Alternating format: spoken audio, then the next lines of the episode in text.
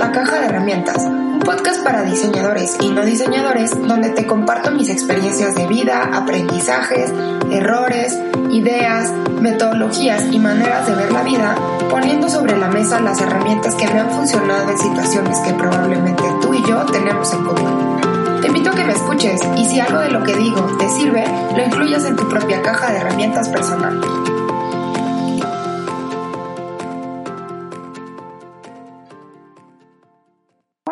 Bienvenidos a un episodio más de la caja de herramientas. Muchísimas gracias a todos y a todas por acompañarme hoy, viernes 24 de abril del 2020. Y hoy les voy a platicar sobre cómo fue que tomé la decisión de estudiar ingeniería en diseño y cómo al final la ingeniería me ha ayudado en no solamente en mi perfil profesional, sino también en la vida cotidiana. Y bueno, para no hacerles el cuento largo, por ahí del año 1999, 2000, como el 2001, eh, que ya se acercan estos 18 terribles años donde tienes que tomar esa gran decisión de vida. Yo estaba muy confundida, quería estudiar artes plásticas por un lado y por el otro lado sociología, porque yo no, no, no sabía que el diseño industrial era una opción solamente conocía el diseño gráfico y el diseño gráfico me parecía un poquito, eh, pues no aburrido, pero como que para mí era importante el asunto tridimensional. Entonces, por un lado me llamaba mucho la atención cómo los seres humanos nos relacionábamos y por eso la sociología me parecía interesante. Y por el otro lado siempre fui una persona muy manual y como muy dada a, a tangibilizar cosas, ya las manualidades, ya estar diseñándome accesorios y ropa y cosas, entonces las artes plásticas me parecían lo más, lo más cercano. El asunto es que una prima me presenta a, a su novio, que estudiaba diseño industrial en Guadalajara, y fue este novio quien me platicó de qué se trataba la carrera y entonces me explicó que había talleres y aprendías a usar diferentes materiales y pues prácticamente te dedicabas a estudiar a un usuario y a generar eh, pues propuestas para hacer productos.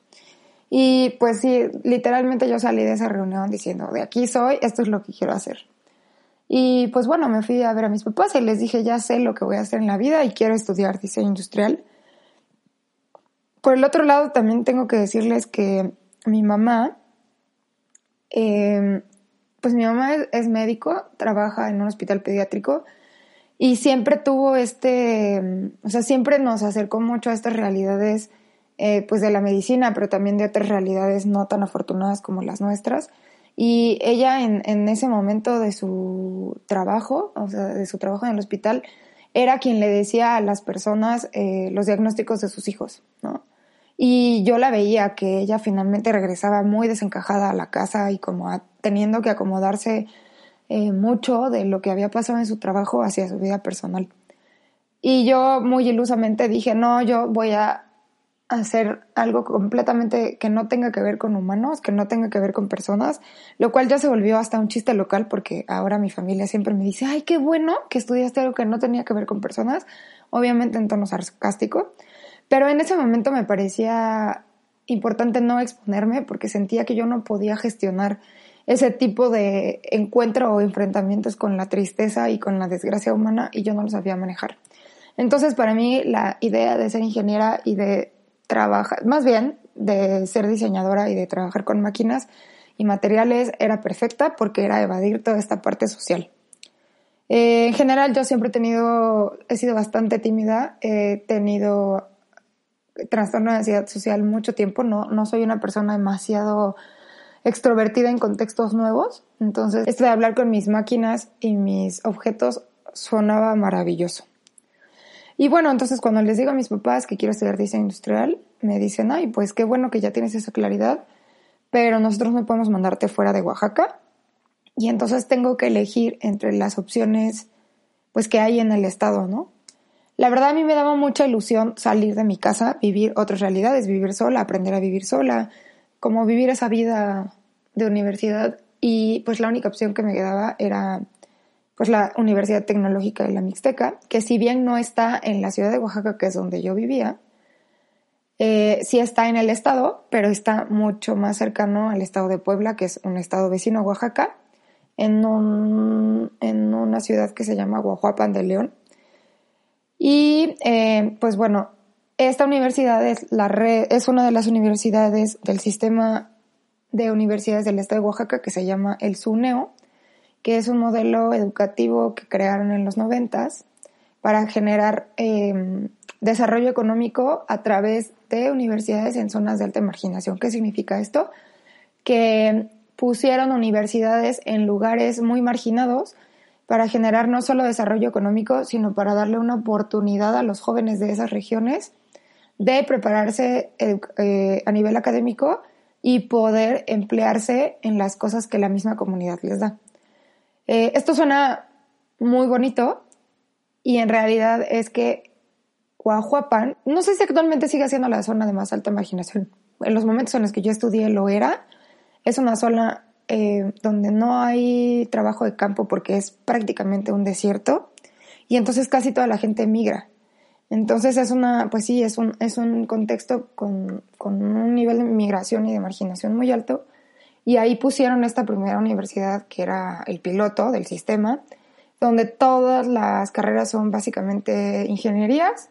y hay una licenciatura en matemáticas aplicadas y otra en ciencias empresariales.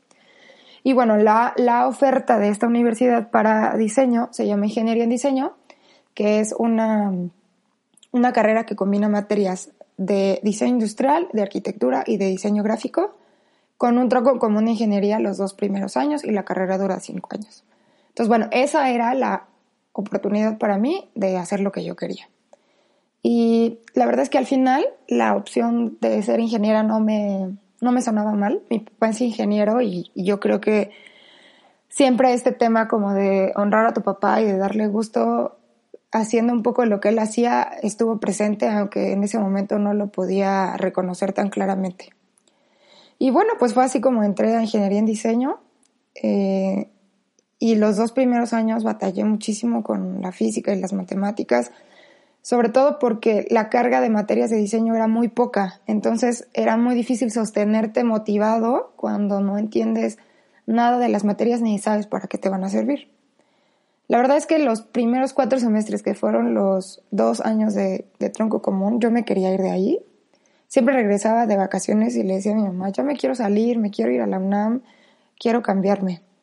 Y mi mamá siempre me decía, oye, no, o sea, esto está costando un esfuerzo muy grande. Mi mamá en esos tiempos era quien se hacía cargo de toda la manutención familiar. Mis papás se estaban separando.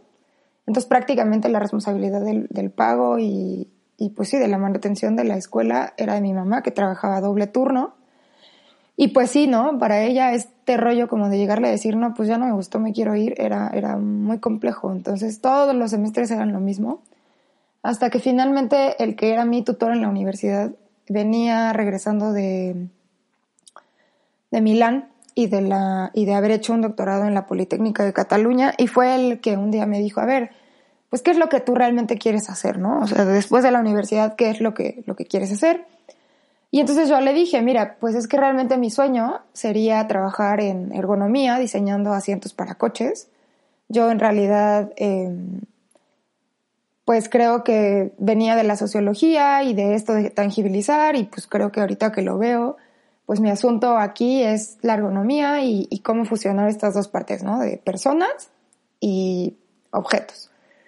Entonces me dijo, bueno, si esos son realmente tus planes, no te salgas, porque la ergonomía es eh, un área, pues sí, muy antropológica, pero también en Europa es una carrera más hacia la ingeniería. Y entonces si tú tienes un título de ingeniero, te puede servir más quedarte ahí. Y bueno, pues fue esa la razón por la que yo me terminé quedando ya más convencida. Y me acuerdo muy bien que el tiempo pues fue pasando y al final ya de la carrera nos, nos ponen unas materias como de administración. O sea que si bien no son del tronco común de ingeniería, sí son unas materias que todas las ingenierías llevamos, como desde áreas distintas a las de nuestra área de especialidad. Entonces en una clase como de administración o contabilidad o no sé qué, nos pregunta la maestra que por qué cada uno de nosotros estudiábamos lo que estudiábamos. Y esa fue la primera vez que yo escuché a mis compañeros eh, explicar por qué estaban ahí o sus motivaciones reales. Para mí fue muy impresionante entender y, ver que había muchísimas realidades bien diversas y, yo tenía muchas compañeras y compañeros que, que venían de familias migrantes donde tenían papás en Estados Unidos trabajando para que ellos estudiaran y que en muchos de los casos ellos eran las primeras generaciones o las primeras mujeres de una familia que, que podía estudiar. Entonces, no era solo un esfuerzo de sus papás, sino también de tíos, de hermanos más grandes, de, de abuelos, porque los muchachos estuvieran en la escuela. Y la escuela también tenía un plan o un programa de becas alimenticias donde no nada más, porque recuerden que es una escuela pública. Eh, si no se los dije, es importante comentarlo, es una escuela pública donde pues básicamente la colegiatura era muy, muy poca y te hacían un estudio socioeconómico y la verdad es que la mayoría de los estudiantes teníamos beca.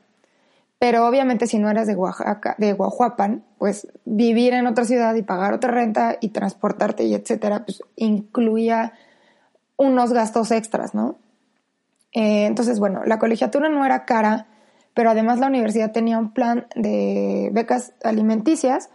con el argumento de que un alumno que no está bien alimentado no podía rendir eh, lo mismo que un alumno que sí lo estuviera,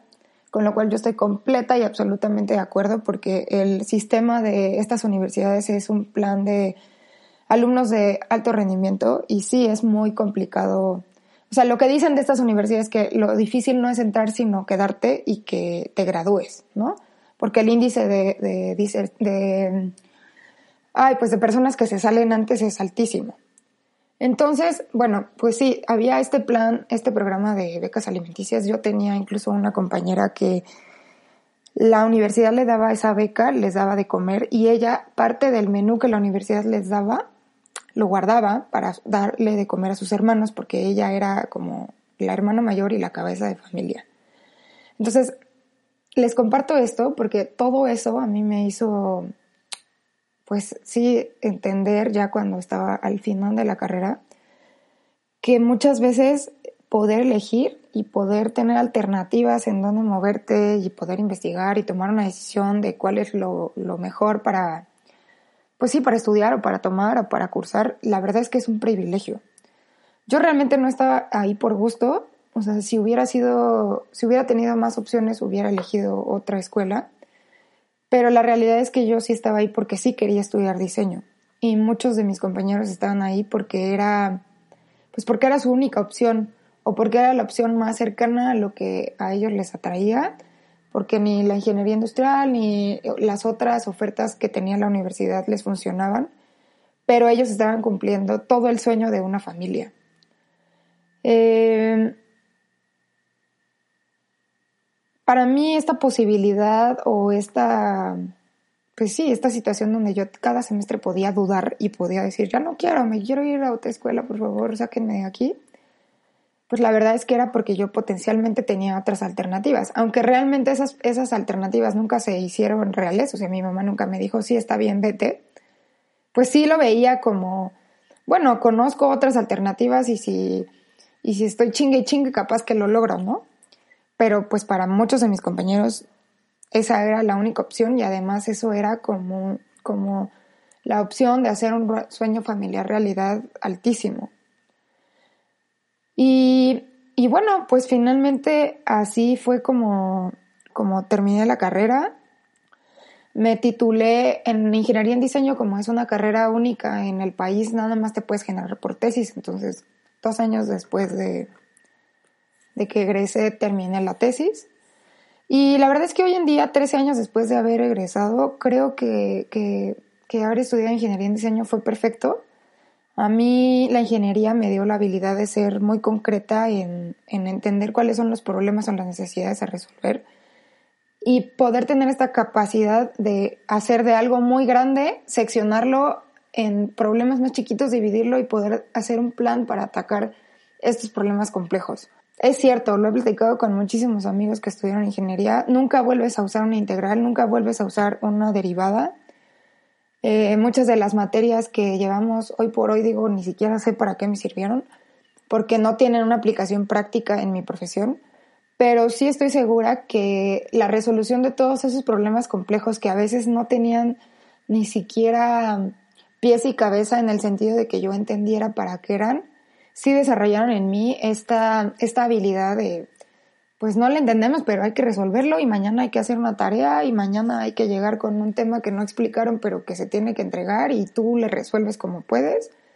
Y yo soy muy así, soy muy resolutiva, muy orientada a resultados y muy, y muy, eh, muy hábil para hacer de cosas muy grandes cosas más pequeñas y traducirlas a lenguajes más sencillos.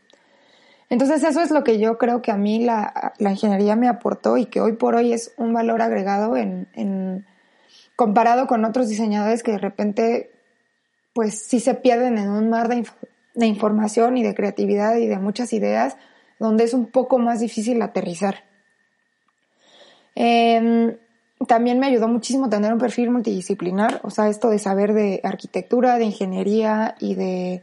diseño gráfico y diseño industrial, aunque siempre estuve más orientada al diseño industrial, pues poder entender otros lenguajes interdisciplinares como eh, el software de diseño gráfico, como saber usar Photoshop, como saber cosas de diseño editorial, eh, comprender cómo se edita un video, eh, entender cómo se lee un plano, características de un espacio, conceptos, me ha ayudado muchísimo para hacer equipos multidisciplinares donde puedo colaborar, donde puedo traducir lenguajes a otras personas y donde también me puedo mover con mucha flexibilidad y, adaptabilidad coordinando equipos.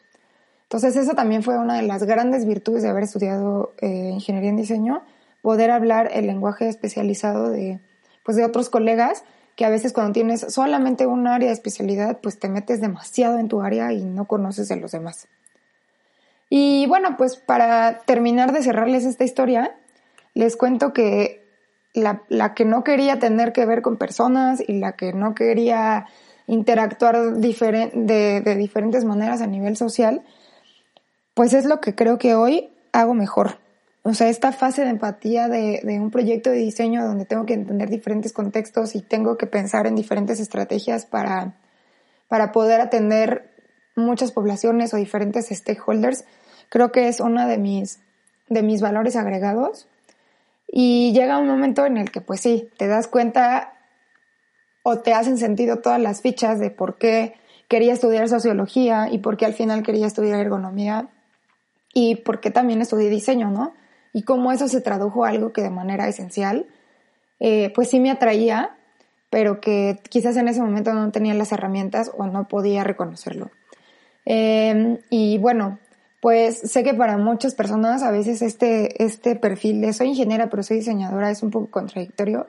A mí me ha servido muchísimo para tener una visión integrativa de decir, bueno, la ingeniería me da esto, el diseño me da esto y hacemos una mezcla distinta. Y no solamente ha sido, o sea, muy, muy divertido y muy interesante, sino también muy enriquecedor para mí porque he podido tener un poquito de, de todas estas áreas de la arquitectura, del diseño gráfico, del diseño industrial, eh, de la parte creativa, de la parte exacta, de la parte que puede eh, soñar y generar miles de ideas, pero también de la parte que tiene que resolver y concretar y ser muy, pues, como muy estructurado. Em, y pues bueno, para mí era importante contarles qué onda con ingeniería en diseño, por qué estudié lo que estudié y también pues dejarles esta reflexión de, de los privilegios que a veces tenemos que no nos damos cuenta. Espero que te haya gustado este episodio de La Caja de Herramientas. Ese ruido que escuchas atrás de mi voz, que hace así como... Son las chicharras, porque en Oaxaca no ha llovido, nos morimos de calor. Y ellos, al igual que yo, no nos dejamos de quejar implorando lluvia. Así que con todo y chicharras, esto fue un episodio más de La Caja de Herramientas. Muchas gracias por estar aquí y nos escuchamos la siguiente semana. Adiós. Muchas gracias por escuchar un episodio más de La Caja de Herramientas. Yo soy Alejandra Villegas y la música de introducción y cierre de este podcast es creación y propiedad de Scotia Holmes a través de scottholmesmusic.com y cuenta con licencia de uso de Creative Commons.